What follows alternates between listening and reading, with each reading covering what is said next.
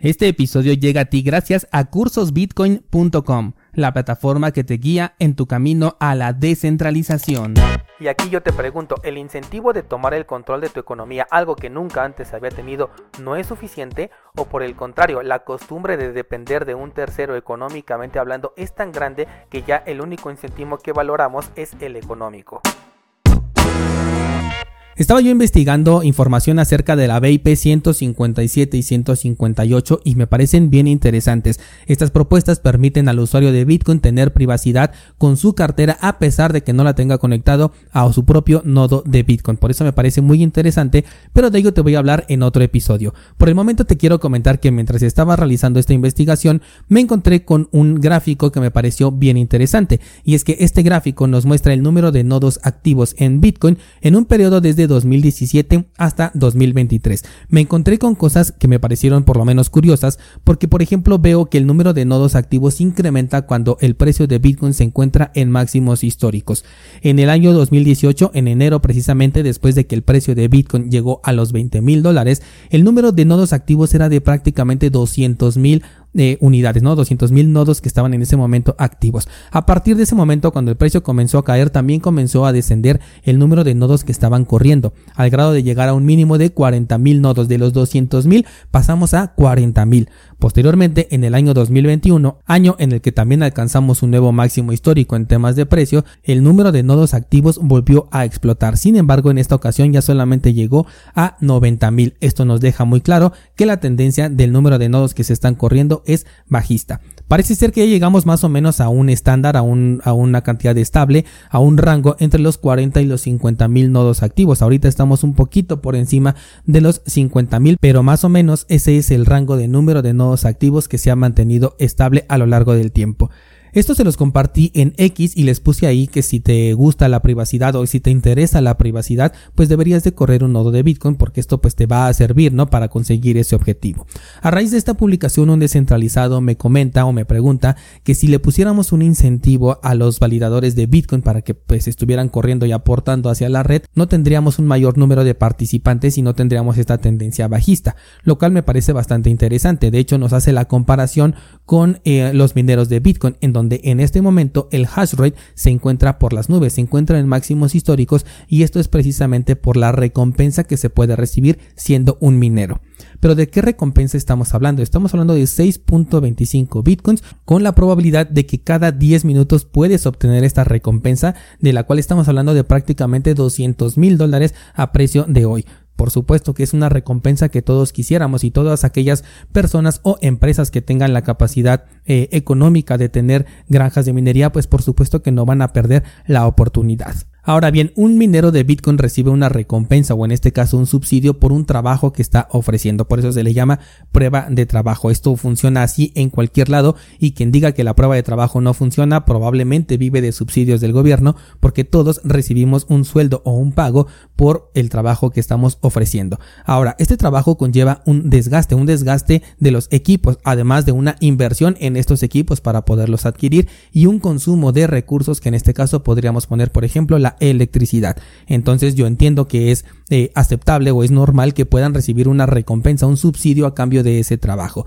Por el contrario, el nodo validador no hace una prueba de trabajo, simplemente verifica el trabajo que hacen en este caso los mineros y va generando su propia base de datos, su propia blockchain, la cual en conjunto, bueno, pues sí puede servir para descentralizar la red de Bitcoin y para protegerla precisamente de los mineros, de que ellos no se vayan a organizar y generen algún ataque. Esto ya lo hemos visto, por ejemplo, en el caso de, de Bitcoin Cash, en donde precisamente fue un ataque organizado por los mineros. Ellos em, hicieron sus modificaciones en el código, comenzaron a minar su propia criptomoneda y ¿qué fue lo que sucedió? Bueno, pues que los validadores se aferraron al código original de Bitcoin, al grado de que muchos mineros que empezaron a trabajar con Bitcoin Cash regresaron mejor a trabajar con, con Bitcoin porque pues se dieron cuenta que era mucho más rentable. Obviamente ellos lo hacen por tema de dinero y el número de validadores también descendió drásticamente al grado de que al día de hoy pues en nodos activos de Bitcoin Cash apenas se tienen 556. De esta cantidad que es muy pequeña, el 41% está en Estados Unidos y recuerda que una persona puede correr una cantidad ilimitada de nodos validadores, por lo que no sabemos si este 41% corresponde a 250 personas, 100 o tan solo 10 personas. Así que eh, no tiene una seguridad que podamos confiar en ella, en este caso la red de Bitcoin Cash. Entonces el incentivo para el minero es económico porque él tiene un desgaste de, equipos, un consumo de recursos y una inversión que tiene que hacer. Me parece lógico que obtenga un incentivo económico. Por otro lado, ser un validador de, Bitcoin me entrega a mí como usuario soberanía, control sobre mi dinero, la capacidad de verificar transacciones que yo recibo, así como la capacidad de emitir y propagar las transacciones que yo quiero hacer. Y ojo a esto porque esta es una capacidad que nunca en la historia del el dinero se había tenido. Y aquí yo te pregunto, ¿el incentivo de tomar el control de tu economía, algo que nunca antes había tenido, no es suficiente? ¿O por el contrario, la costumbre de depender de un tercero económicamente hablando es tan grande que ya el único incentivo que valoramos es el económico? Incluso si pensamos en incentivos económicos, ¿qué cantidad es la mínima necesaria para que lo puedas considerar como un incentivo? Y lo digo porque el enrutamiento de transacciones a través de Lightning Network entrega un incentivo mínimo tal y como pues lo, lo pregunta el descentralizado. Sin embargo, una de las críticas más fuertes que tiene el Lightning Network es que a pesar de ser una tecnología que puede ser descentralizada y que puede ser de autocustodia, la gran mayoría de personas lo utilizan a través de un tercero y no están corriendo un nodo de Bitcoin a pesar de que tienen este micro incentivo. Esto nos deja ver que no es el mínimo incentivo lo que la gente está buscando, sino uno exorbitante o por lo menos uno que podemos considerar como rentable. Ahora bien, si quisiéramos incentivar a los validadores, ¿de dónde saldrían estos satoshis? Sabemos bien que las criptomonedas o los bitcoins que reciben los mineros son monedas que antes no existían, son monedas recientemente creadas. Bueno, podríamos apalancarnos de ese balance y distribuir también una pequeña, una ligera parte para todos los validadores. Sin embargo, considera algo bien importante. Yo, como una persona normal, he podido tener hasta 6 nodos de Bitcoin corriendo al mismo tiempo. Uno en una Raspberry Pi, otro en una computadora de escritorio con Linux, otro en una laptop y tres más en una computadora, en donde tenía uno en el sistema operativo base y dos en máquinas virtuales. Ahora pregúntate si yo, como usuario normal, puedo correr 6 nodos de Bitcoin al mismo tiempo y reclamar entonces, de acuerdo a esta idea, 6 recompensas, ¿qué le impediría a BlackRock o a cualquier otra empresa, por ejemplo Google, que tienen un montón de servidores, que les impediría a ellos correr 5 millones de nodos de Bitcoin y cobrar o exigir la recompensa de esos 5 millones de nodos cuando solamente estamos hablando de una sola entidad. Si nos damos cuenta, la idea de Satoshi entonces estaba bien fundamentada. Si bien yo creo que Satoshi no consideró la existencia de los ASICs, aún así la centralización de la minería no pone en riesgo a Bitcoin porque son los validadores quienes se encargan en todo momento de revisar que los mineros no se pasen de listos, que no hagan cosas que no y que respeten el consenso, que respeten el código, porque en caso de que ellos quieran hacer pues su propio Bitcoin, ya sabemos lo que pasa, se pondrán ellos a minar una moneda, a ver quién se las acepta, mientras nosotros seguimos validando el único y original original Bitcoin de Satoshi Nakamoto o el que nosotros hayamos elegido como el verdadero, ¿no? Porque para eso existe el consenso.